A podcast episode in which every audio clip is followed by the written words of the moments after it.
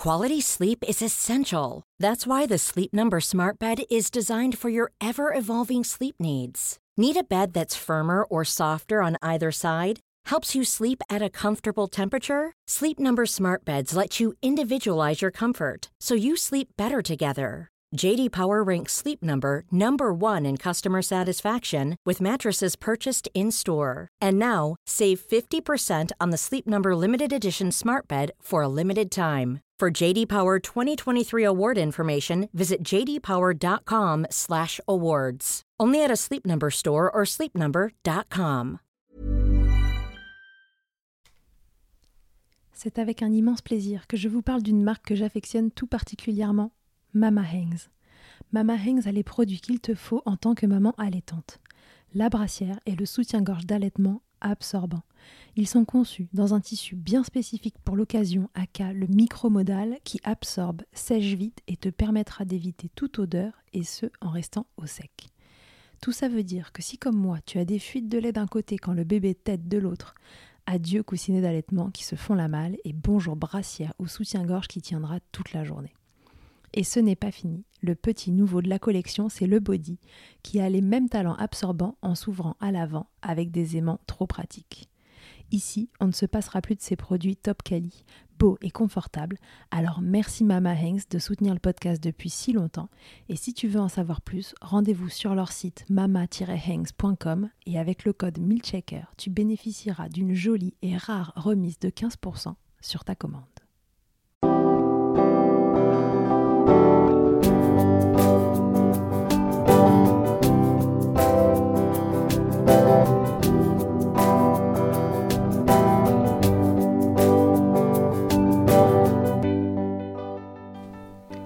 Bonjour et bienvenue dans Milchecker, le podcast qui agite les idées reçues sur l'allaitement. Je suis Charlotte Bergerot-Palisco, je suis la maman d'un petit garçon de 3 ans que j'ai allaité durant un an et je suis la créatrice de ce podcast. Dans la vie, je suis ostéopathe et spécialisée en périnatalité. Je m'occupe des femmes en général, de leur désir de grossesse à leur postpartum, des bébés et des enfants. J'accompagne spécifiquement certaines problématiques d'allaitement en libérant les bébés des tensions qui les empêchent de téter correctement, permettant un allaitement serein pour la mère et l'enfant. Au fil des consultations, je me suis rendu compte que le principal frein à l'allaitement, c'était le manque d'informations, de partage d'expériences et de vécu dans une société où l'allaitement n'est pas une norme.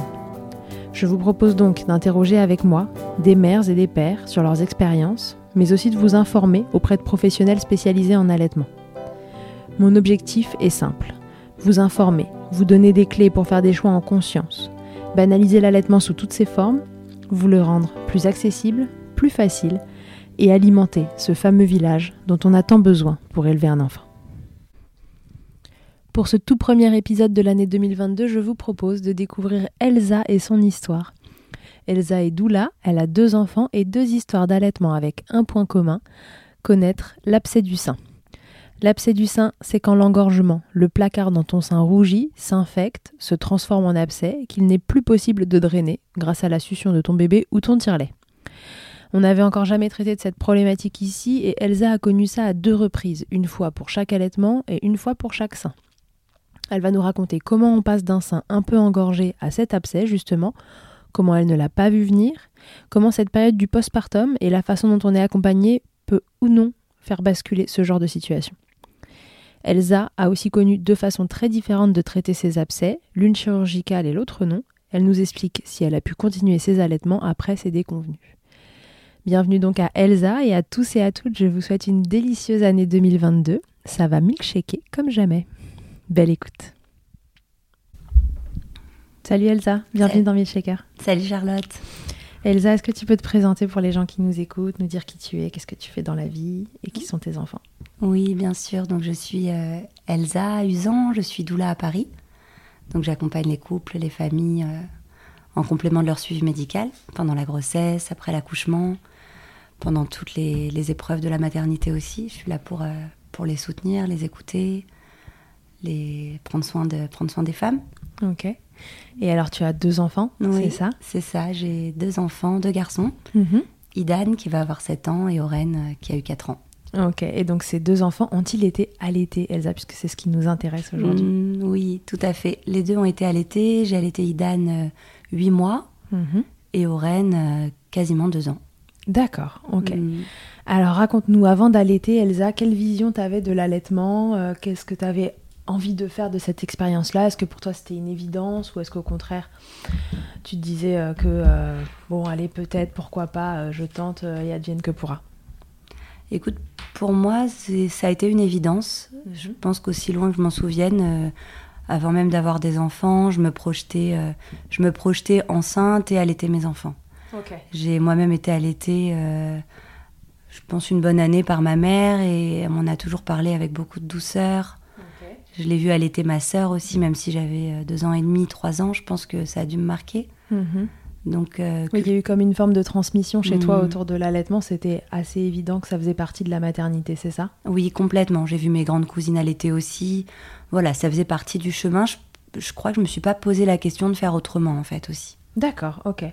Et alors du coup, ton premier loulou arrive, et là, euh, qu'est-ce qui se passe? Comment elle démarre cette première expérience d'allaitement? Écoute, au début, ça s'est super bien passé. La première mise au sein après l'accouchement, euh, hyper douce. Première tétée, euh, où tout de suite j'ai senti que c'était euh, c'était juste pour moi, que c'était c'était vers là que j'avais envie d'aller. Ok. Donc euh, le début se passe bien, une montée de lait qui arrive dans les temps. euh, il tétait très fréquemment, je notais toutes les, les tétées, j'étais euh, très très euh, Ouais, t'avais ton petit carnet, Mon tu petit notais carnet, euh, la voilà, tétée, le en- côté du sein, euh, le exactement. bracelet qu'on change de bras et compagnie, là, c'est ça Exactement. Sein gauche, sein droit. Je sentais que j'avais déjà beaucoup de lait. Il n'y avait pas de, il y avait pas de questions sur la lactation. D'accord. Voilà, le lait venait bien. Et d'ailleurs, c'est sûrement ce qui a, ce qui a après m'a suite. m'a causé des problèmes. En tout cas, la première semaine, ça se passait très bien. J'avais un peu mal au téton parce que voilà, c'était sensible au début. Mhm. Donc j'utilisais une petite crème, mais pas de crevasses. Donc j'étais très focalisée sur les crevasses et contente de pas en avoir en fait. Ouais, c'était ça ta crainte, c'était de te dire euh, est-ce que je vais avoir mal? Parce que c'est vrai que la grande idée reçue de l'allaitement, c'est quand même que ça fait mal, quoi. Exactement. Donc j'avais un peu mal à l'accroche, mais ensuite ça se passait bien. Ok. Et puis c'était des moments d'une euh, ouais, d'une très grande douceur. J'étais euh, j'étais vraiment contente. T'as retrouvé ce que t'avais imaginé de l'allaitement?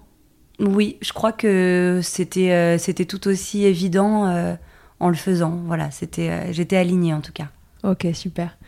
Et alors, cette expérience, du coup, avance tranquillement. Et... Voilà, assez rapidement en fait, parce que la première semaine ça allait, mais c'est à Ouais. 8 jours, je me souviens, 8-9 jours. Ah, ouais, donc rapidement, un assez problème arrive. Assez rapidement, je sens que je m'engorge. Ouais. Donc, pourtant, mon bébé t'était très souvent, Mhm. mais je sens mes seins qui sont euh, souvent très durs, que j'ai déjà du mal à vider. D'accord, des deux côtés. Tu sens qu'en fait, il y a une quantité Mhm. de lait plus importante que ce que Loulou a besoin. Exactement, exactement, et des douleurs. Des douleurs, du coup, euh, bah, d'engorgement, je sens mes seins lourds, je me sens euh, fatiguée. En même temps, 8-10 jours en postpartum, on est quand même. euh, Ouais, quoi qu'il arrive, on est un peu on, KO. est, on est bien KO. J'avais pas de fièvre, j'étais pas frissonnante, mais je sentais que bah, j'avais mal. Et surtout, euh, je savais pas vers qui me tourner. D'accord. Parce qu'il y a 7 ans, j'étais pas encore doula. Mhm. J'étais euh, au tout début de mon chemin. J'avais eu un parcours un peu classique d'un suivi euh, gynécologique, puis par la maternité où j'ai accouché. Ouais. Et je n'avais pas connaissance à cette époque qu'on pouvait faire venir une sage-femme à domicile après l'accouchement. D'accord. Ah oui, donc du coup, oui, Ouais. t'avais même pas l'accompagnement, disons, disons classique euh, Mmh, qu'on peut avoir aujourd'hui. et, euh, et un peu euh, Parce indispensable. que le hein, Prado n'existait pas? Si, ça existait, mais je pense Ah, que tu soit pas. on m'en a pas informé, ou soit à la mater, on te remet tout un petit paquet de documents, mais évidemment, toutes les infos qu'on te donne euh, dans les deux jours qui suivent ton accouchement, t'es pas, t'es pas concentré sur ça. Donc je suis rentrée chez moi un peu, euh, voilà, à J3, euh, voilà, avec mon bébé, mon mari, à découvrir ce petit bébé, découvrir l'allaitement. Mm. Et, Et tu te rendais compte pas- que ça se passait pas bien ou euh, Bah, jusqu'à ce que je m'engorge, non.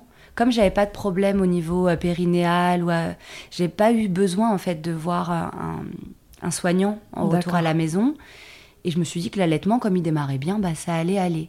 D'accord. Donc je me suis retrouvée un petit peu solo à, à 8 jours, 10 jours après, quand j'ai eu cet engorgement. Ouais. Autour de moi, donc je demandais conseil et on m'a, on m'a mis en lien avec euh, la mère d'un ami qui l'a Mhm. allaité longtemps. Ouais. Et euh, cet ami m'a dit bah appelle-la, ma mère, elle va peut-être pouvoir t'aider.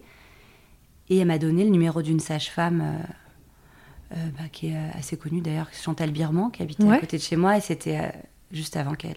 Ok. enfin, elle travaillait encore au cabinet à ce moment-là. Ah, génial. Elle m'a dit va la voir. en gros, ne reste pas seule. Parce qu'il y a une partie de moi qui. Qui aurait continué comme ça. Oui. J'avais pas forcément l'idée de demander de l'aide alors que j'en avais besoin. Ok, donc à ce moment-là, tu sens que tes seins ils commencent à se tendre, à devenir Mm. douloureux, Mm. que euh, bon, ça va globalement un peu moyen, mais tu mets plutôt ça sur le compte du postpartum. C'est Mais ça. tu décides quand même d'aller consulter cette sage-femme. Voilà, je consulte euh, assez rapidement. Elle confirme en effet qu'il y a un engorgement, mais elle est hyper rassurante. Mon bébé prend beaucoup de poids, enfin prend bien du poids, donc Ouais, donc ça En c'est fait, pas un sujet. j'étais très focalisée sur est-ce qu'il prend bien. Mm. Et moi, j'avais mal, mais je ça passait en second plan. Le principal, c'est qu'il prenait bien, qu'il grossissait bien. On a revu les positions. Elle m'a dit que, en effet, il fallait bien le mettre au sein pour désengorger. Elle m'a parlé aussi du chou dans le soutien-gorge, voilà, pour euh, qui a des propriétés aussi qui permettent de Ouais, désengorger. De désengorger. Voilà, on a revu les positions. Elle n'était pas inquiète. Donc euh, moi, finalement, je suis rentrée chez moi en me disant que ça allait passer. Tu repars rassurée de ce rendez-vous-là en Mm. te disant bon, de toute façon, ce bébé prend bien du poids, euh, moi je suis un peu engorgée, je vais me mettre des choux dans le soutif et ça va bien se passer. Exactement. Ok, donc tu mets tes choux dans ton soutif. Je mets, je mets le chou. On a même acheté les petites, euh, tu sais, les, des petites poches un peu que, Ouais. que tu mets au, au congélo pour avoir le froid. Je faisais le chaud. Voilà, je faisais un peu tout ça, mais les jours passent Mhm, et en fait, ça passe pas. mhm. Même ça s'empire. Et l'information, euh, l'information peut-être qui n'avait pas été bien reçue de ma part, c'était quand même qu'une fois qu'on engor- l'engorgement ne dure pas des semaines. Un engorgement, c'est censé partir sous 48 heures. Ouais, il faut le vider d'ailleurs. Il faut que ça se vide à un moment. Exactement. Donc euh, c'était principalement mon sein, euh, mon sein gauche. D'accord, donc là, le Mm. sein droit s'était un peu calmé. Ouais, c'était beaucoup Donc dans cet engorgement, voilà, il y en avait un qui avait quand Mm. même un peu cédé Voilà. côté droit, mais côté gauche, Ouais, je pense qu'à droite mon bébé était mieux. Il était plus à l'aise pour vider le sein. d'accord. À gauche, euh, c'était plus compliqué et pourtant les mises au sein étaient fréquentes. Je pense à cette époque toutes les deux heures, quoi, toutes les Mhm. heures et demie, deux heures, jour et nuit. Euh, donc qui t'était, il prenait du poids. Donc il y avait ce, ce côté aussi où je comprenais pas pas trop pourquoi mon sein il se, il se vidait pas bien. Ouais. Et au fil, alors j'ai plus le souvenir exact parce que ça fait sept ans, je sais plus si c'est au bout de quelques jours ou, ou quelques semaines, mais le temps est passé. Et en Mhm. fait, je me suis habituée à allaiter en ayant mal à gauche. D'accord. C'est-à-dire que j'ai pas le souvenir d'avoir un moment où j'avais pas de douleur. Ah oui, d'accord, ok. Donc c'était devenu ta normalité. Voilà, exactement. La normalité à gauche, c'était un peu plus chaud, un peu plus. euh, même il y avait une. je- assez rapidement, il y a un placard qui est apparu, une sorte de placard rouge. Ouais, donc là c'est vraiment quand la peau euh, devient toute rouge, y a, Mm. bah, vous avez une brique quoi, Ouais. dans le sein quelque part et la peau euh, devient rouge. Donc là tu passais finalement à la mastite hein, tranquillement. Tranquillement, ça s'inflammait. Alors, sauf que moi, j'étais toujours euh, toute seule. hein. En combien de temps tu passes, tu sais, de cet engorgement là à J8 où tu décides d'aller voir la sage, la, 1, 2, 3, où tu décides d'aller voir la sage-femme, à ce côté mastite où là t'as le placard dans le, dans le sein, euh, c'est rouge, c'est chaud et euh, t'as mal tout le temps et Bah, je dirais deux semaines, une- peut-être une semaine plus tard, une semaine à dix jours de mémoire, d'accord. tout en sachant que l'engorgement n'est jamais parti. Donc il n'y a Ouais. pas eu un moment donné après ces huit jours où c'est redevenu souple. Non non, ça n'a fait que Ça n'a euh, fait- aller en exponentiel. En exponentiel, mais assez lentement, je dirais. Ouais, rela- oui, assez Relativement lentement. lentement. Ça peut aller très vite euh, dans ces Ouais. trucs-là. Mm. Non, relativement lentement. J'étais en fait tous les jours avec mon chou, tous les jours avec mon, mon, mon chaud, mon froid en alternance. Plus le temps passait quand même, plus je serrais les dents au moment de la tétée à gauche. Ouais. Je la redoutais. Ouais, mais ça, c'était insidieux. Ça arrivait petit à petit Mm. dans ton cas, donc t'as pas vu le truc monter. euh, Non, et surtout j'étais façon seule. évidente. J'étais pas entourée parce que encore une fois, à aucun moment donné à, à cette, cette époque-là, j'ai percuté que je pouvais revoir la sage-femme. Ouais. En fait, on est dans son tourbillon du postpartum. J'étais en pleine euh, Ouais. découverte de mon bébé. J'étais vraiment concentrée sur ça en fait. Et ma douleur, je l'ai. C'est pas que je l'oubliais, mais je, je la priorisais pas. Elle était là, latente. Mais pour moi, c'était cet engorgement. Je ne parlais que d'engorgement. J'avais pas du tout les mots, euh, le mot mastite à la bouche. Ah oui, d'accord, ça, ça te passait pas par la tête. Tu savais ce que c'était qu'une mastite? Je pense pas. À Non. cette époque-là, je pense pas que je savais. Pour moi, j'étais engorgée et mon engorgement ne passait pas. Ok, très bien. Et tu as connaissance de ce que c'est qu'une consultante en lactation? À cette époque-là, non. Non, même pas là. Donc Même pas. pour toi, ton, ton contact, c'est la sage-femme, mais tu l'as vu une fois. Je l'ai vu une euh, fois, je l'ai pas rappelé. Encore une fois, c'est pas tant que je voulais pas demander de l'aide, c'est que finalement, euh, et d'ailleurs ça m'a fait cheminer après dans, mon- dans, dans- dans mon- dans ma réorientation professionnelle pour devenir doula, de, du fait de ça, quand on n'est pas entouré en postpartum, on peut, enfin c'est difficile de s'entourer hmm. une fois qu'on a la tête dedans. J'étais Ouais. pas mal, j'étais très, j'étais en osmose avec mon bébé et je faisais comme je pouvais pour l'allaiter. Il prenait du poids, c'était le principal, il allait bien.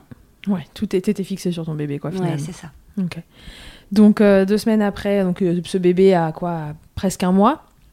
Et tu te retrouves avec une mastite. Alors oui, peut-être un peu avant, peut-être trois semaines, il devait avoir trois semaines.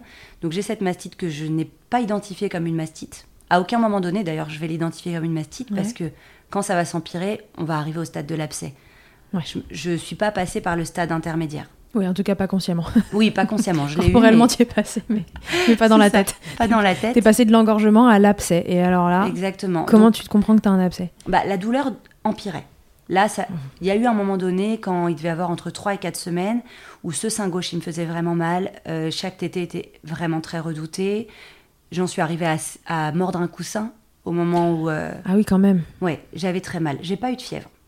Et ça, c'est, je me suis dit, bon, bah, j'ai pas de fièvre, euh, ça doit pas être euh, très grave. Sauf que la douleur augmentait au point que autour de moi, j'avais une, une collègue qui avait accouché quelques mois avant moi et, euh, et qui allaitait son bébé. Donc c'était un peu une référence pour moi, on parlait beaucoup.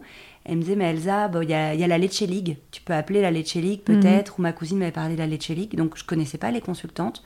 Mais j'ai appelé euh, une bénévole de la Leche League. D'accord. Donc elle me donnait pareil des conseils pour l'engorgement. Elle m'a dit c'est peut-être une mastite. Elle a commencé à poser des mots en fonction de. voilà, oui, parce qu'elle, elle t'a au téléphone finalement. Donc t'as pas de fièvre. euh, Ouais. Ouais, t'as un placard rouge. mais ce euh, placard rouge qui ne part pas. Malgré les changements de position, essayé de faire téter de différentes façons. Ouais. Ça part pas et la douleur vraiment augmente. Au point qu'à un moment donné, je n'arrive pas à lever le bras gauche. Ouais, là, ça commence à sentir euh, pas ouais, bon. hein. Ouais, ouais, ouais. Mais c'est bizarre en le racontant, je me rends compte que sur le coup, ça percu- je percute pas forcément qu'il y a quelque chose de grave qui est en train de se passer dans mon sein. Oui, alors que moi, là, j'ai tous les warnings qui sont allumés, tu vois. Hmm, bah oui, oui j'imagine. Là, euh, à un moment donné, j'arrivais pas à appuyer sur le pouce-mousse.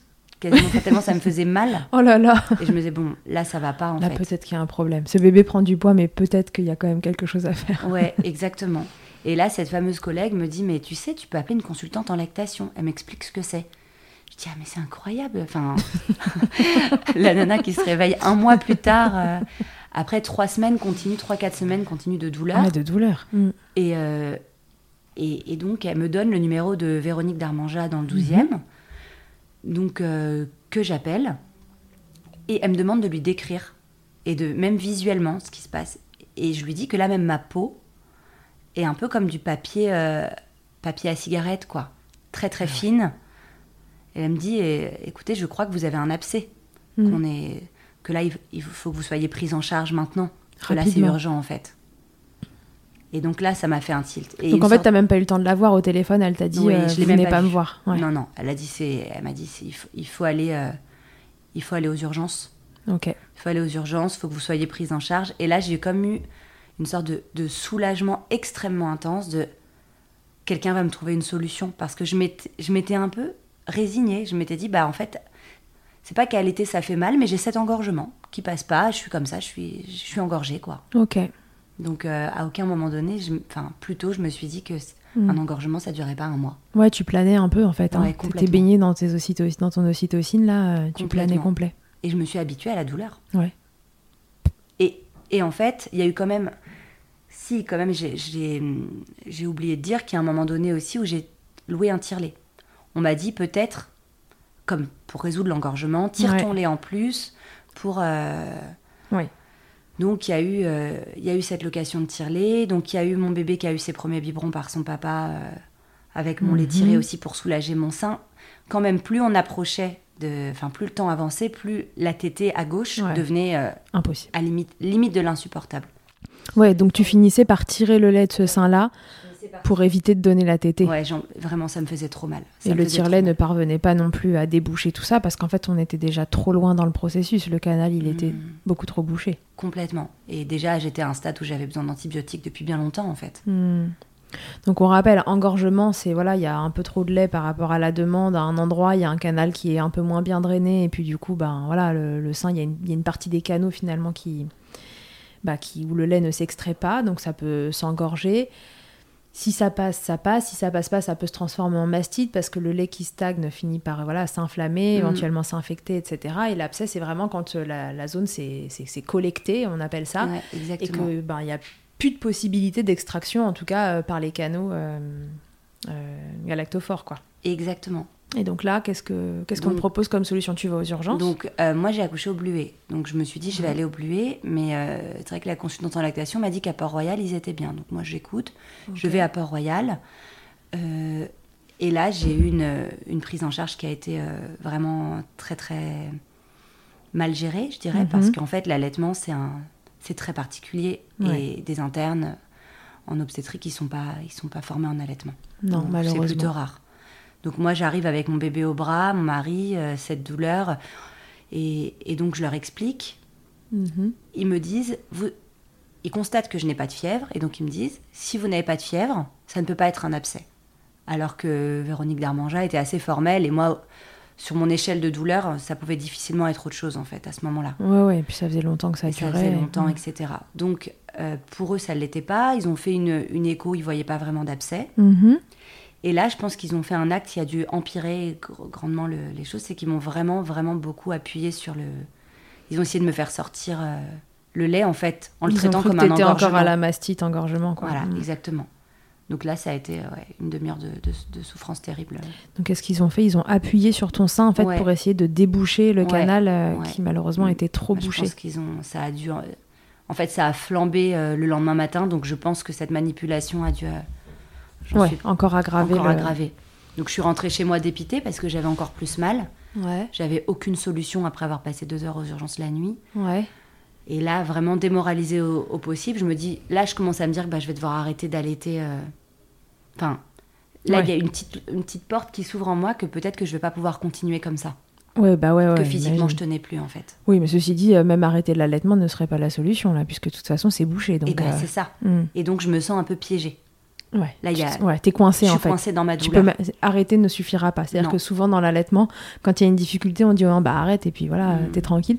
Bah là, même ce- cette solution-là, en fait, euh, bah non, n'arrêtera Mm. pas le problème.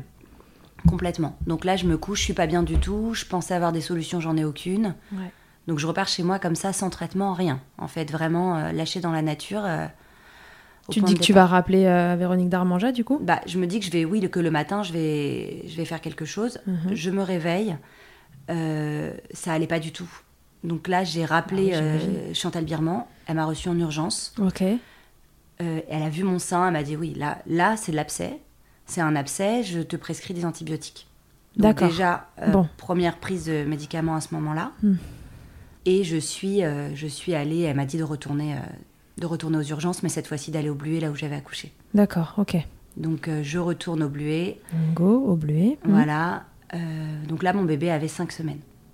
Ah ouais, donc là, on, est déjà on est à cinq 5 semaines. en fait. Ah, ce qu'il faut se dire, c'est que tout ça, à chaque fois, ça prend du temps, on réfléchit, Mm. on se sent moyen, il se passe encore un jour, puis Mm. un jour, et en fait, votre bébé a déjà cinq semaines. Exactement. Il n'y a pas une journée où t'as pas mal. euh, Ouais, où j'ai pas mal au sein gauche. Et d'ailleurs, après, je pense que c'est un peu un cercle vicieux. C'est que comme j'avais mal de le mettre au sein gauche, il t'était plus du droit. Ouais, et puis ça Donc, se vidait euh, encore moins. et- Voilà, exactement. Mm. Et là, au, au Bluet, j'ai été entendue. En fait, ce qui a été vraiment dur jusque-là, et notamment à Port-Royal, c'est que personne ne m'avait écouté. Ouais. On m'a dit, on m'a dit, vous n'avez pas d'abcès, vous n'avez pas de fièvre. Et moi, je dis, mais si, j'ai un abcès, je le... ça peut pas être autre chose, je peux pas lever mon bras, quoi. Ouais. Donc, euh, d'avoir été enfin entendue, ça a déjà été euh, Ça t'a soulagé. un soulagement. Je leur ai dit, arrachez, enlevez-moi le sein. Enfin, vraiment, j'étais à un stade où, Ouais. où j'avais, qu'une envie, c'est qu'on m'enlève mon sein, quoi. Je pouvais plus supporter Mm. même le poids du sein. Il fallait que je me le tienne. Voilà. C'est vrai qu'à ce moment-là, je me tenais le sein pour marcher. Aïe, le sein aïe. gauche. Ah oui, donc là, on est vraiment au stade euh, costaud, Mm. costaud. Ouais. Ok. Et hum, donc, au Bluet, ils t'entendent. Ils m'entendent. Quelle est la prise en charge? Ils font l'écho, ils voient bien qu'il y a un abcès, en effet. Ils me disent, bon, bah, on va vous opérer. Et là, tu te dis, qu'est-ce qui s'est passé la veille, quoi? Ah ouais, vraiment. Ouais. Alors après, je sais qu'à l'échographie, c'est pas toujours évident de les Non. détecter. Rappelons que les échographies, c'est très opérateur dépendant et qu'on ne trouve que ce qu'on cherche, quoi, en fait. Mm. Faut- enfin, dans la vie, de toute façon, on trouve que ce qu'on cherche.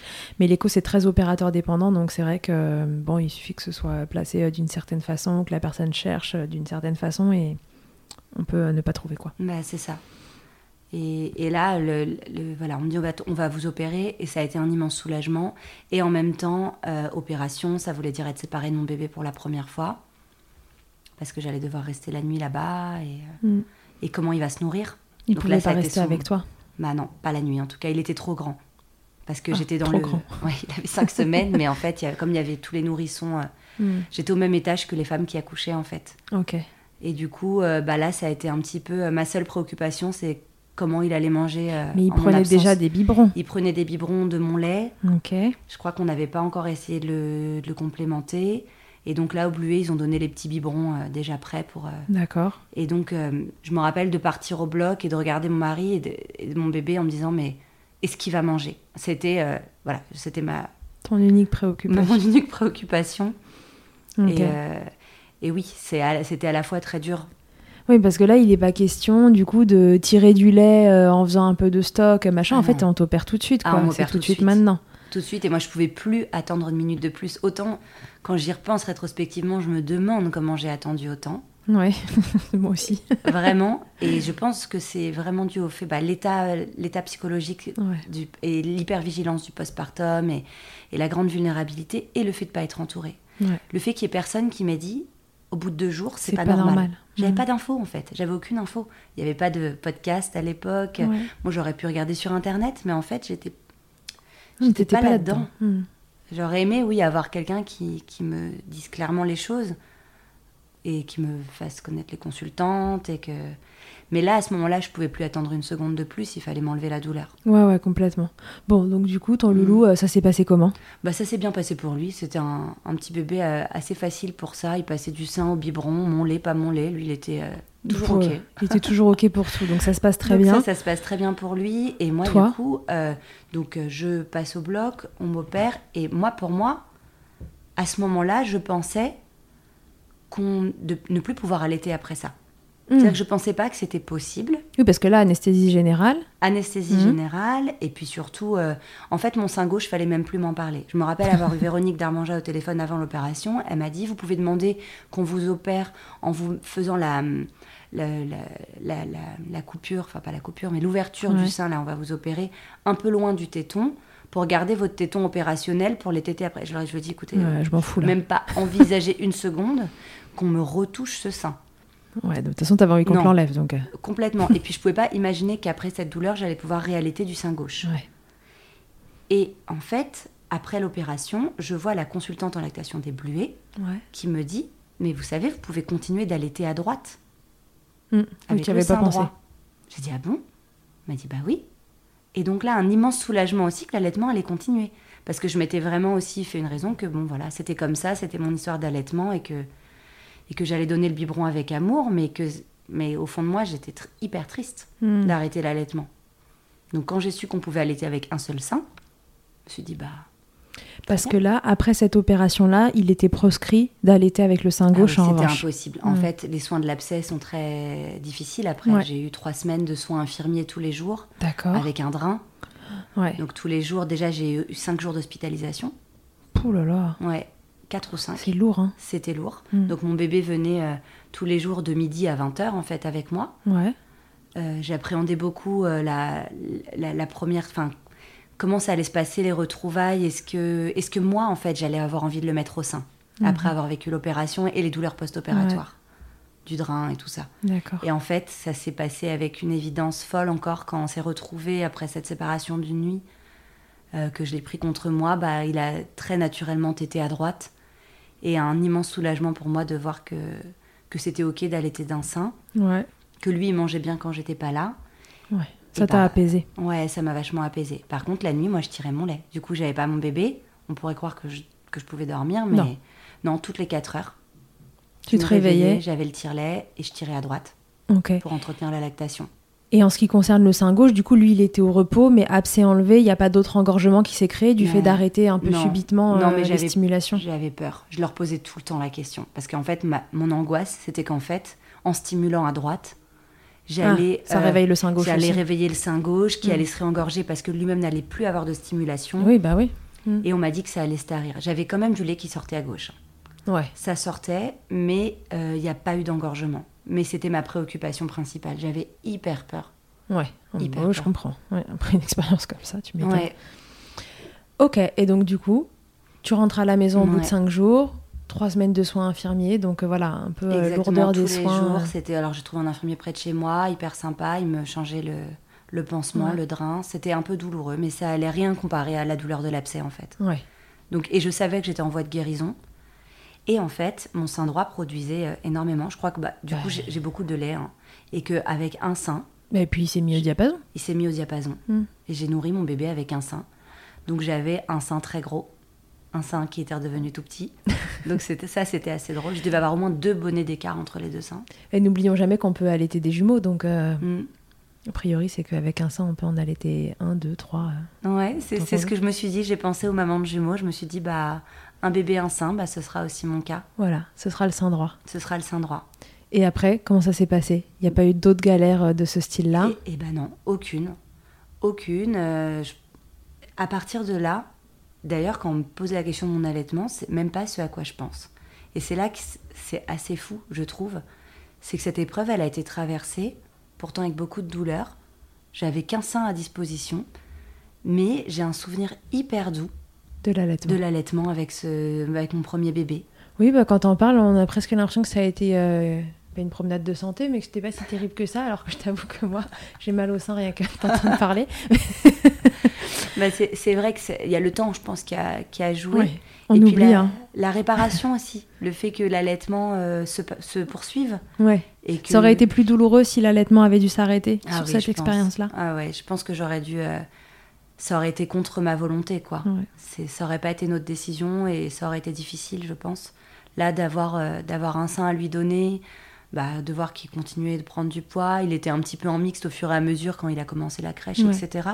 Mais du coup, euh, du coup ça s'est aussi arrêté euh, assez naturellement à 8 mois, un sevrage plutôt euh, facile où finalement, comme il avait de plus en plus de biberons et que je l'allaitais matin et soir. Hein, ça s'est tari tout petit à petit. Et qu'il n'était plus la nuit, ça s'est tari. Un, moment, un matin, il a, il a plus pris le sein. Et, ok. Et ça a été hyper doux comme sevrage.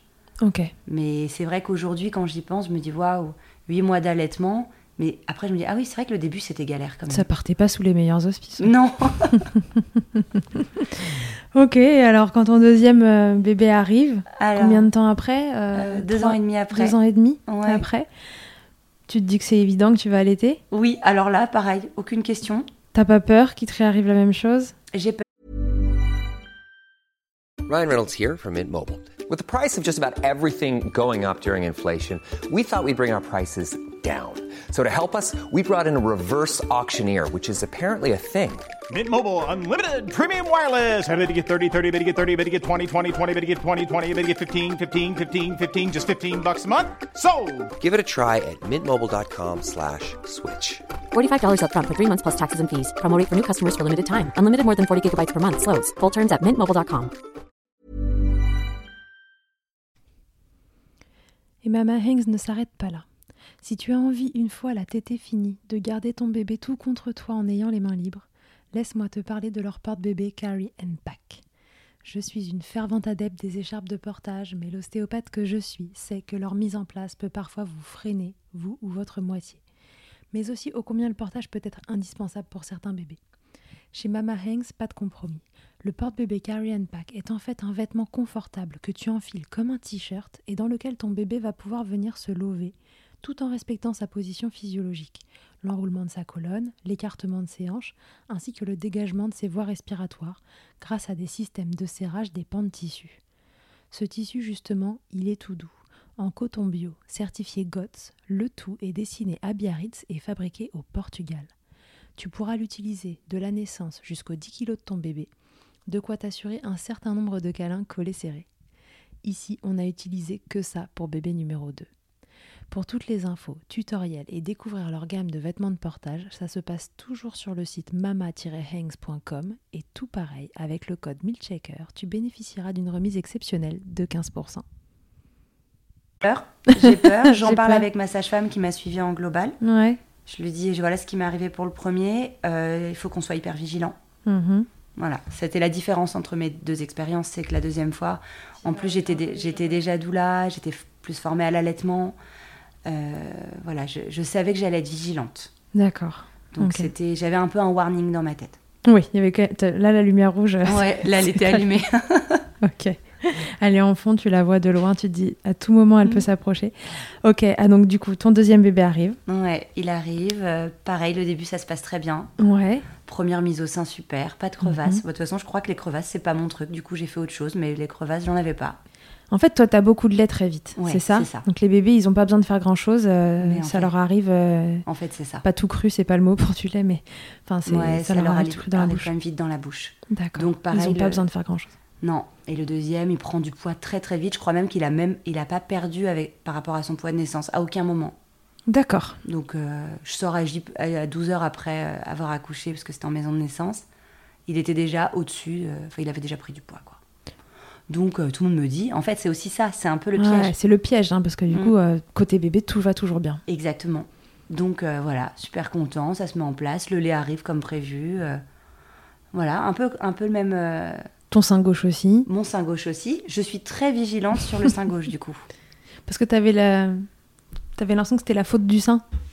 Bah, En tout cas, je me suis dit que ce sein-là, euh, ouais, il allait moins bien. Ou en tout cas, j'avais un petit peu peur du fait qu'il avait été déjà opéré. Ouais. De comment. Je me suis même demandé, est-ce que le lait va bien arriver à travers les canaux, même si on m'avait dit qu'on avait. Oui, on t'avait prévenu euh, justement après l'opération. Est-ce qu'on t'avait dit est-ce qu'il y a un risque pour un deuxième allaitement? Est-ce qu'il y a des canaux qui ont dû être sectionnés ou j'en sais rien Enfin, Ouais, j'ai posé la question. On m'a dit normalement tout sera ok. Ok. Donc, je- mais j'étais quand même vigilante, surtout sur ce Ouais, sein, ouais, quand même. quand même. Bon, il s'avère que c'est pas ce sein qui cette fois-ci. Chacun son. Exactement. Et souvent je dis bah vous, vous avez chacun a eu, un sein. Il n'y a pas de souci. Alors raconte qu'est-ce qui s'est passé cette fois? Euh, alors euh, chronologiquement, ça a pas commencé. Si ça a commencé, euh, pareil, un engorgement, euh, bah 8 jours, 10 jours. On, on re- on reprend hein, une équipe qui gagne. Ouais.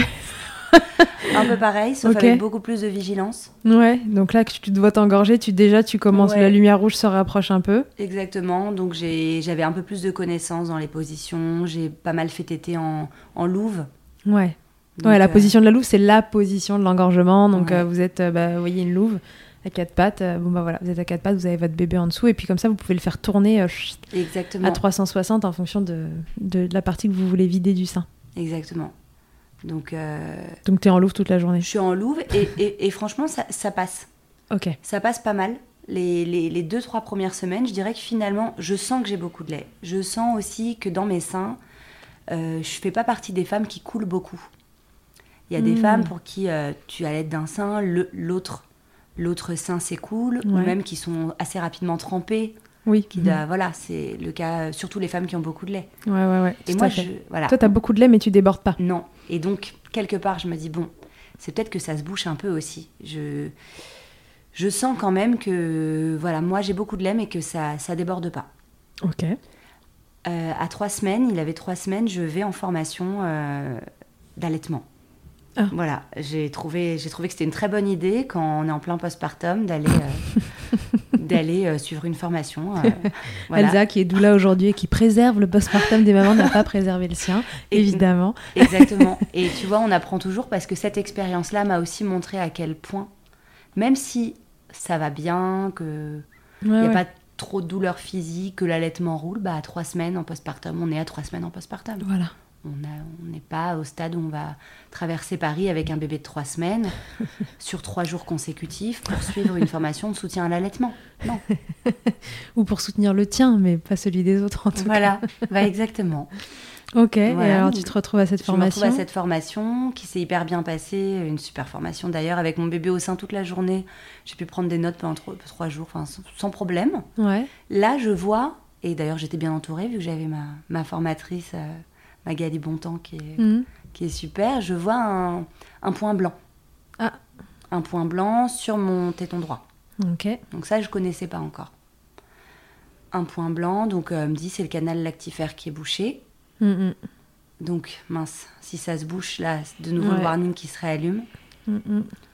Et là, ça a été pour le coup assez vite. D'accord. Assez vite. euh, tout s'est un peu entremêlé parce que je pense que j'ai dû avoir une, une candidose en même temps aussi. Ah. Ça a été un petit peu une. euh, voilà. C'est-à-dire que mon, mon sein me faisait mal par aiguille. J'avais des, des Ouais. sensations un peu lancinantes dans le sein, même entre les, entre les tétés. Comme un problème n'arrive jamais seul. Exactement. Et là, je me focalise sur la candidose. C'est-à-dire que je, je fais tous les traitements qu'on me donne, j'essaye de la faire partir. Et je sens quand même qu'il y a une. La- les douleurs, c'est compliqué en allaitement. Parce Ouais. que est-ce que c'est une douleur de candidose ou est-ce que c'est une douleur de mastite? Ouais, c'est un peu flou. Hein. Ouais, Mm, c'est mm. un peu flou. Sachant que j'ai ce canal bouché qui ne se débouche pas. Oui. Voilà. En même temps, j'essaie. t'avais de- quand même gardé en tête qu'il y avait un canal qui était bouché en plus de la candidose. Mm. Mais le point blanc ne part pas. Hmm. Le point blanc ne part pas. Pas bon. En fait, c'est comme si là, d'un coup, il y a un peu tout qui m'arrive au sein droit. D'accord. Mm, mm, mm. Donc, euh, j'ai beau être entourée. Le sein gauche va fois- bien. Le sein gauche va bien. Contre toute attente. c'est ça. Comme quoi, chaque bébé euh, va téter d'une. euh, va, va avoir un sein aussi qui va mieux téter que l'autre. Mhm. Encore une fois, à ce moment-là, je me dis pas que c'est peut-être mon bébé qui a une mauvaise succion. Parce que lui, il prend bien du poids. On est toujours dans ces questions-là. Ouais, ouais. Il a beaucoup de lait. euh, Donc, c'est plutôt moi, mes seins, quoi. Et, euh, et là, à la différence de la première fois, je perds pas de temps. Je perds pas de temps. Je me rends compte que en fait, la candidose, c'est peut-être pas tant ça. Ouais. Il y a peut-être eu une candidose. hein, je- Ouais, mais finalement, Mm. ça a été un peu la porte ouverte aussi euh, à l'inflammation, Mm, mm. Oui. qui là, cette fois-ci, a flambé beaucoup plus rapidement. Ouais. À la différence de la première fois, la peau ne change pas de texture. Donc ça, c'est important aussi de dire que les abcès n'ont pas toujours la même apparence. Ouais. Là, j'ai pas ma peau qui se qui s'effrite. D'accord. Donc je reconnais pas l'abcès tout de suite. Par contre, la douleur est significative. Ok. Tu reconnais la douleur. Je reconnais la douleur et je me dis Pouce mousse, impossible. bah écoute, euh, mon bras droit, ouais, Pas loin. c'est un peu difficile de le lever et j'ai même pas le temps de me dire que j'ai une mastite et que je vais traiter la mastite que je ressens. Je ressens qu'on est euh, qu'on est déjà au stade de l'abcès et je me dis waouh, ça va vite. Et en fait, quand je me dis bah oui, à trois semaines postpartum, j'ai fait des efforts qui n'étaient pas euh, qui n'étaient pas en adéquation avec mon état physique et émotionnel. Ouais. avec cette formation notamment, avec le fait d'avoir un, un aîné qui a que deux ans et demi, dont il faut m'occuper, voilà, dont je dois m'occuper aussi. Ouais. Là, tu te dis que t'as forcé et que le... Ouais. ton environnement, du coup, n'a pas amélioré ton état et que c'est peut-être pour ça que ça a flambé aussi vite. Ah, complètement. Là où la première fois ça a pris du temps, j'étais beaucoup plus euh, cocoon en fait. Mm, mm. Là, euh, T'étais pas cocoon du, du tout. tout. Mm. Donc il y a tout qui pète très vite et donc je vais voir très très rapidement une consultante en lactation euh, qui s'appelle Carole Hervé, Ouais. voilà, qui est super aussi. Et là, c'est la première fois que quelqu'un va regarder la bouche de mon enfant Ah, et qui va observer une tétée parce qu'on est très focalisé sur euh, mais oui. Parce sur mes douleurs et comment les traiter, mais qu'est-ce qui les cause finalement Mm, mm. Et là, en effet, elle me dit que, que ma- mon, mon- mon petit bébé a un frein de lèvres supérieur qui est très restrictif Ouais. et qui, qui attrape mal le sein. Ouais. Et euh, sûrement ça avec une hyperlactation de mon côté. Ouais. Qu'en fait, là. Le combo euh, des deux fait le- qu'on a un bébé qui tire pas bien le Ouais. lait, une maman qui produit beaucoup et qui en plus, euh, tu le disais, enfin voilà, tu débordes pas, euh, enfin ça Mm. reste à l'intérieur tant qu'il n'y a pas de, de bébé qui tète. Ouais. Donc le combo des deux, bah, ça fait un sein qui, à des endroits, ne se vide jamais. Exactement. Et c'est ce qui s'est passé. Et là, très vite, là, je me suis sentie très, très écoutée, très entendue euh, rapidement. Mm. Donc la douleur était même vécue différemment parce que je savais qu'on allait trouver des solutions. Je me suis dit, bon, bah, allez, on va. Mince, il va falloir opérer le, le sein droit hein, maintenant. J'étais vraiment partie comme ça. Ouais. Et là, euh, Carole me donne euh, des, un très bon contact, Mhm. celui d'un échographiste qui fait des ponctions au Ouais. niveau des abcès. Qui est connu à. Paris. Mhm. Ouais, au centre du Roc. En tout cas, à l'époque, il y a 4 ans, il était là-bas. Bah, je crois qu'il est toujours là-bas et que c'est la référence à Paris si vous arrive une galère d'abcès, surtout euh, contactez le docteur Serror. Ouais. Bah lui, il a sauvé mon... Je dirais pas qu'il a sauvé mon allaitement, je dirais qu'il a sauvé mon sein droit. Ouais. Parce que je savais que le l'allaitement allait continuer. Mhm. Là, je vais plus... Je, Oui, là tu savais je c'était savais possible. que c'était possible. Par contre, euh, je me suis dit, mince, allez, encore 5 jours euh, à l'hosto, euh, ça me saoule en fait. Plus le grand, Plus de le, deux ans, grand, enfin le plus grand. le drain après, enfin, c'est quand même des sacrées Ouais. galères. Et là, elle m'a dit non, il peut te ponctionner. Et donc, j'ai été le voir en urgence. hein, ils ont des créneaux d'urgence parce que Mhm. quand on a ce genre de, Ouais, c'est tout de de, suite. hein. de douleur d'allaitement, on peut pas attendre hein, ni demain ni après-demain. Il y a des prises en charge qui sont immédiates. Donc ça, c'est important. Super. Donc euh, j'ai traversé Paris encore une fois avec mon bébé au bras. Et euh, Pour la bonne cause. voilà, pour la bonne cause. et il a évidemment confirmé l'abcès avec euh, l'échographie. Mhm. En me disant quand même... Ah oui, j'ai quand même raté l'histoire qu'avant d'aller le voir et d'avant d'aller voir Carole Hervé, Hervé, je suis allée au Bluet de nouveau. Et Oui. que là, à leur échographie, ils ont vu un abcès, mais ils, ils se sont pas dit qu'ils allaient me, T'opérer. m'opérer tout de suite. Ils m'ont d'abord donné des antibiotiques. Voilà, ils ont un peu laissé la chance, mais finalement, assez rapidement. Voilà, tout a été très vite en fait. Je suis- J'ai été consultée encore et Mm. pour aller voir ce docteur Serror qui m'a ponctionné une première fois. Mhm. Donc ça fait bien mal. hein. Ouais. Voilà, la ponction, mais en même temps, euh, c'était Bah, nécessaire. Il faut imaginer une aiguille qui rentre dans votre sein et qui va collecter, euh, enfin collecter, tirer euh, sur, euh, sur cet abcès pour euh, en enlever ce qui s'est. Un abcès, c'est vraiment euh, imaginer l'infection en fait qui s'est mis comme dans une bulle, Mm. mais une bulle un peu épaisse. Euh, Ouais. vous voyez, les, les membranes de la bulle sont épaisses et donc du coup il faut aller traverser la membrane et, co- et prendre ce qui s'est infecté. euh, à l'intérieur, donc bon, je sais pas, c'est un bouton d'acné qu'on perce, quoi, Ouais, pour faire simple, mais énorme dans le sein. exactement. Et il faut venir la- l'aspirer avec cette aiguille pour qu'on en sorte le maximum. Exactement. Et, et d'ailleurs, je dois dire que dans les deux cas, moi, j'ai jamais eu de pu euh, dans le lait. Parce que dans tout ça, Oui. il y avait aussi, oui, j'ai fait aussi des analyses de lait pour voir s'il n'y avait pas de pu. Ouais. On a vu aussi quelle était la bactérie, c'était un streptocoque B, euh, c'est souvent le cas. Donc ça s'était vraiment euh, maintenu dans l'abcès, il n'y en avait pas dans le lait. Exactement. Et la première ponction n'a pas suffi. Ok. N'a pas suffi. Et là, l'abcès était très profond. Comme je te disais, il n'y avait pas d'apparence au niveau de la peau. Ah oui, parce qu'il était profond. Il était très profond à droite. Et encore une fois, c'est grâce, je pense, à l'expérience de la première fois que j'ai pu me faire entendre. Hmm. Parce qu'à part ma douleur, Il n'y avait pas d'autres signes. Pas de fièvre, pas de, pas de visible, ça se voyait pas. Mhm. Donc c'est ma douleur qui m'a alertée. Et donc là encore, le fait de, de s'écouter Mm. et dire ok bah si t'as mal, c'est pas normal. Ouais. Et euh, Donc tu y retournes une deuxième, deuxième fois. fois, en fait, il s'avère qu'il y avait deux, il y avait deux abcès Ah. profonds qui étaient un peu reliés. Enfin, c'était toute une histoire. Oh là là. Et donc là, cette ponction-là, je m'en souviendrai euh, voilà, toute ma vie. hein. J'ai eu je dis, j'ai l'impression qu'on me transperce le cœur. Il me dit, c'est un peu ça. mais euh, mais a- a- après, du coup, assez magique. Parce que la deuxième ponction a vraiment fait effet. Il est- il- je l'ai senti parce que c'est comme ce que tu disais, cette coquille Ouais. a été transpercée. quoi. J'ai Ah vraiment ouais. senti le- l'abcès qui se qui s'enlevait. Ok, donc là t'es soulagée. Là, je suis soulagée. Et en parallèle, il fallait traiter le frein. Parce Eh oui. que c'était Oui, ça parce que l'histoire. Ce bébé t'était pas bien. Exactement. Et, et donc tout s'est fait vraiment en parallèle et c'est le docteur Rousselet qui l'a coupé à l'époque. Donc juste la lèvre. Juste la lèvre. Ok. Juste la lèvre et avec des petits exercices assez... euh, Assez maison, simple à assez faire simple ensuite à à, la faire. maison pour venir soulever la lèvre et éviter que ça se recolle. Mm. Exactement. Et en fait, les deux en même temps, Très bah, bien. ça a guéri. Voilà. Voilà. Et après t'as été tranquille. T'as pu réallaiter sur ton sein droit. Et j'ai pu réalité sur mon sein droit. Donc en fait, j'ai eu après un allaitement euh, long avec mes deux seins. Et ça, ça s'est passé aussi vers, euh, vers 5 semaines hein, pour mon bébé. 4-5 semaines finalement. Ouais, il y a comme une, une étape à franchir. Ouais, j'ai l'impression qu'entre toi, un mois et deux mois, pour moi, c'est c'est là que la- on dit souvent que l'allaitement après un mois, on est dans la mise en place et que Ouais. et c'est vrai que c'est j'observe hein, auprès des mamans, c'est souvent le cas. Ouais. Bah dans mon cas, c'est vraiment entre un et deux mois qu'il y a eu les Les galères. les galères. Ouais. Donc en fait, euh, ce qui est intéressant, c'est de se dire que cette ponction, voilà, c'est aussi une façon de bah, déjà de préserver un peu le postpartum pour éviter Mm. d'être cinq jours à, à l'hôpital, d'avoir des soins qui sont très Mm. lourds, etc. Parce que autant le, la ponction en elle-même est, j'imagine, affreusement douloureuse, Mm. autant une fois que c'est fini, euh, ben, c'est un tout petit point à cicatriser, donc c'est rien. Ah oui, une fois que c'est fini, c'est fini. Et là, Vraiment, tu je- peux remettre ton bébé dans la foulée. Ah oui, complètement. Je me souviens avoir peut-être eu mal un peu le- les heures qui ont suivi parce que bah, c'est une zone qui a été lourdement euh, quand même euh, sollicitée. et- Mais c'est tout. Ok. C'est tout, vraiment. euh.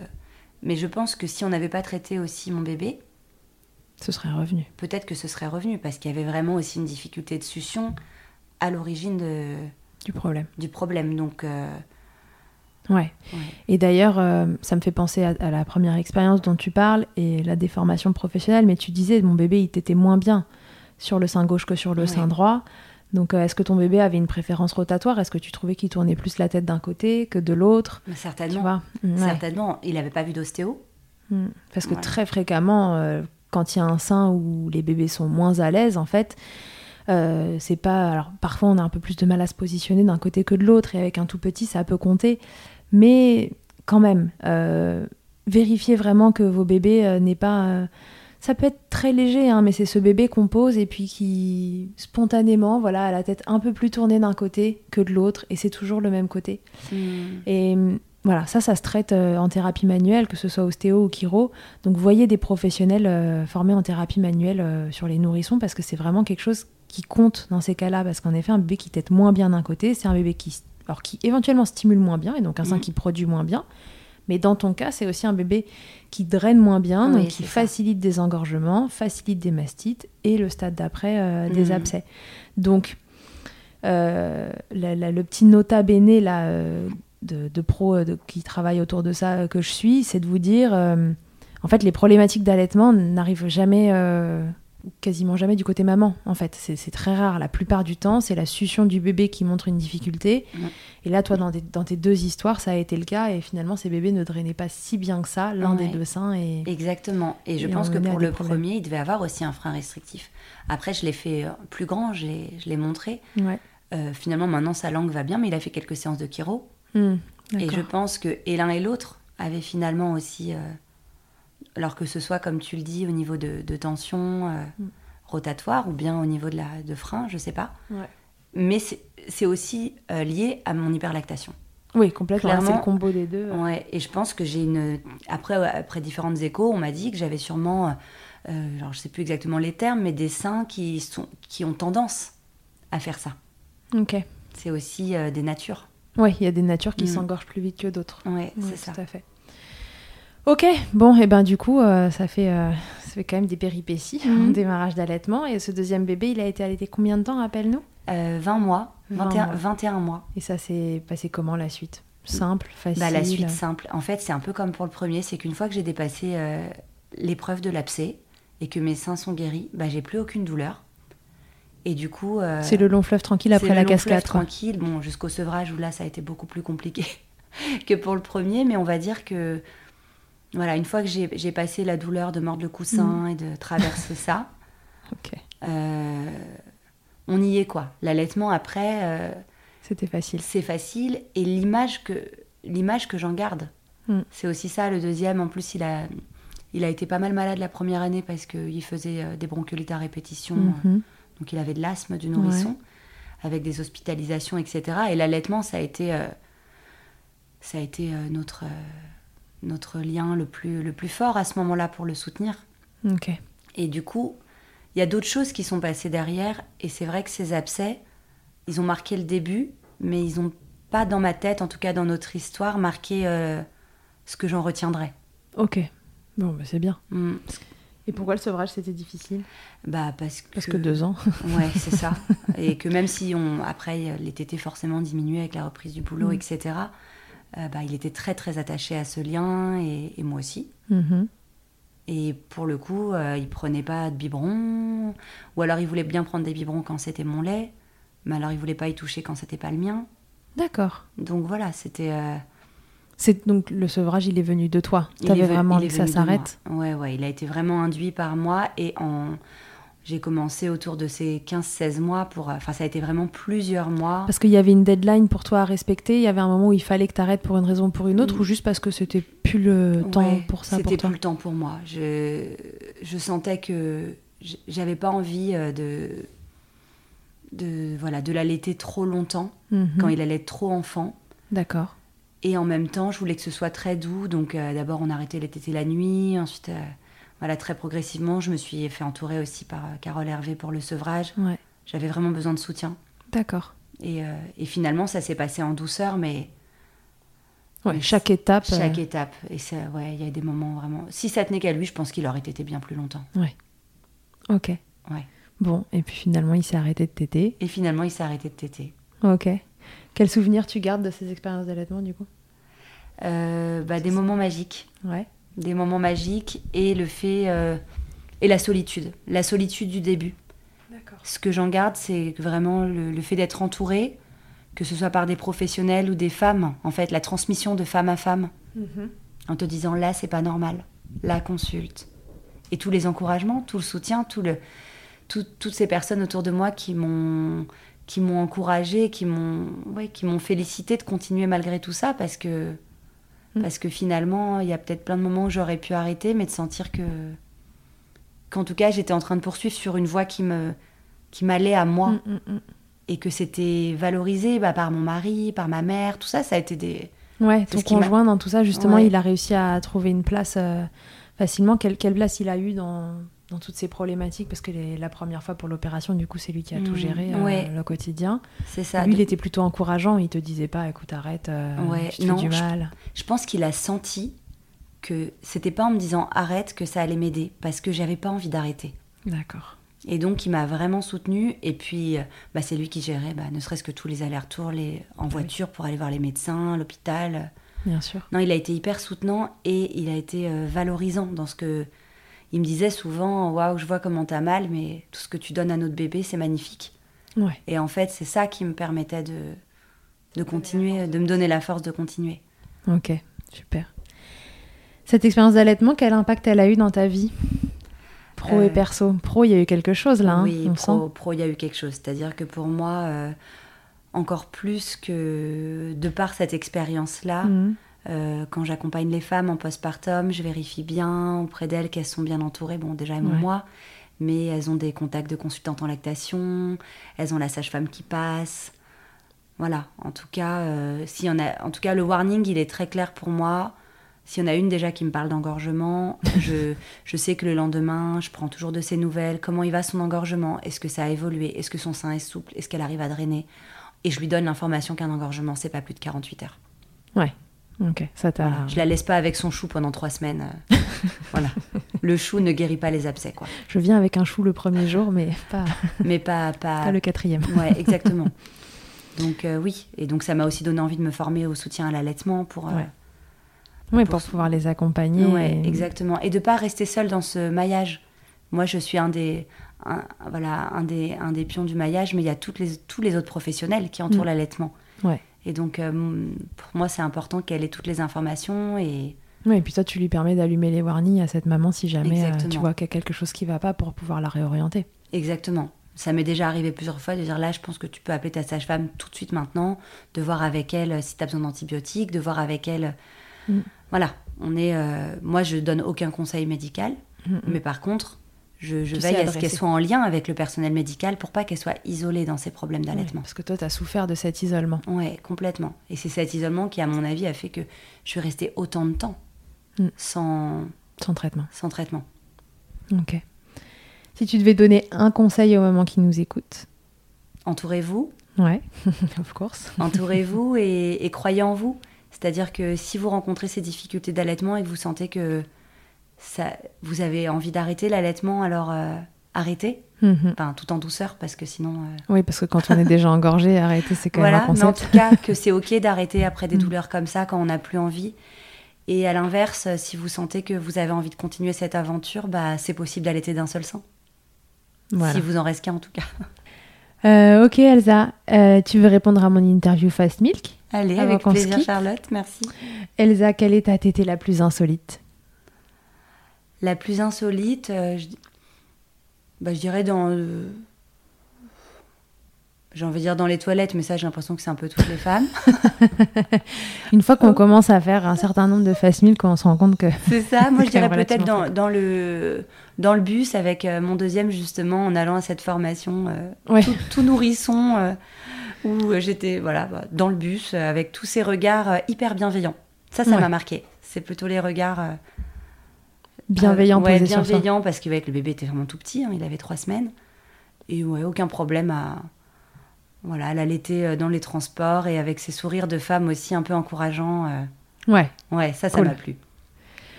Le truc le plus glamour qu'il t'ait donné du, qu'il t'ait été donné vivre durant ton allaitement. Ça peut être ironique. voilà, du coup, je crois que t'as des expériences pas super glamour, toi. Ouais, non, pas super glam. euh, Peut-être justement tout cet été, euh, tout cet été en, en train de mordre en même temps le, le coussin. Je pense que. Ouais, ouais, c'est pas glamour. Non, du tout. On est d'accord. Ta position préférée dans le Kama Sutra de l'allaitement? La BN. Ouais. Ouais, vraiment, je l'ai découverte surtout pour le deuxième. Et euh, ça, c'était. euh, Ouais, c'était ma préférée, jour et nuit. Ok. Et si en un mot, tu pouvais me résumer ton allaitement ou tes allaitements, alors tu peux me choisir un mot pour tes allaitements ou tu peux me choisir un mot pour chaque allaitement, s'ils sont teintés d'une façon différente.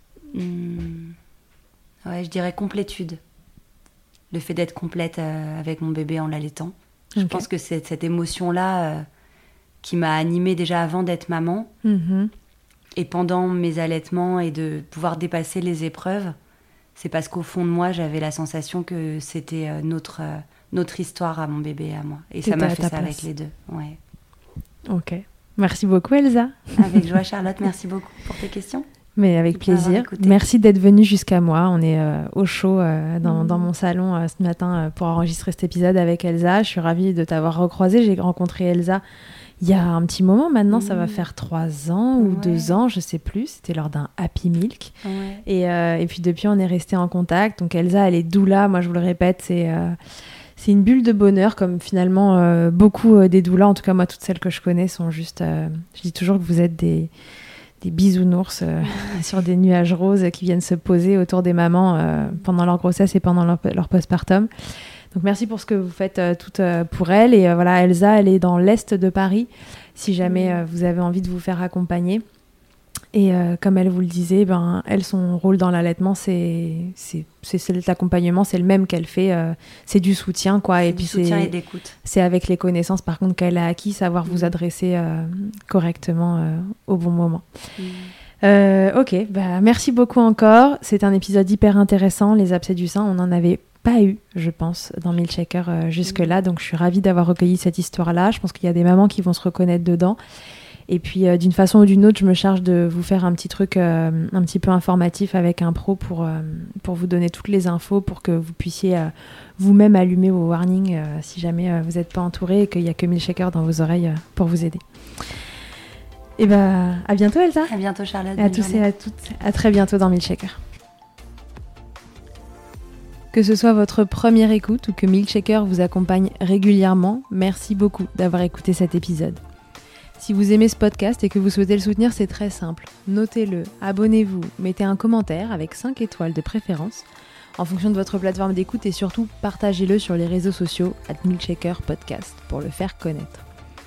Pour suivre l'actualité du podcast, ça se passe sur le compte Instagram du même nom ou sur mon site internet charlotte-bergerot.fr où vous trouverez tous les épisodes. Vous pourrez désormais y faire un don si vous souhaitez soutenir Milkshaker.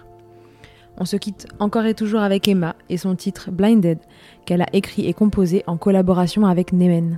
Je vous dis à très vite pour un nouvel épisode et d'ici là, n'oubliez pas, prenez soin de vous, milkshakez autant que vous le voudrez et bousculons ensemble les idées reçues sur l'allaitement maternel.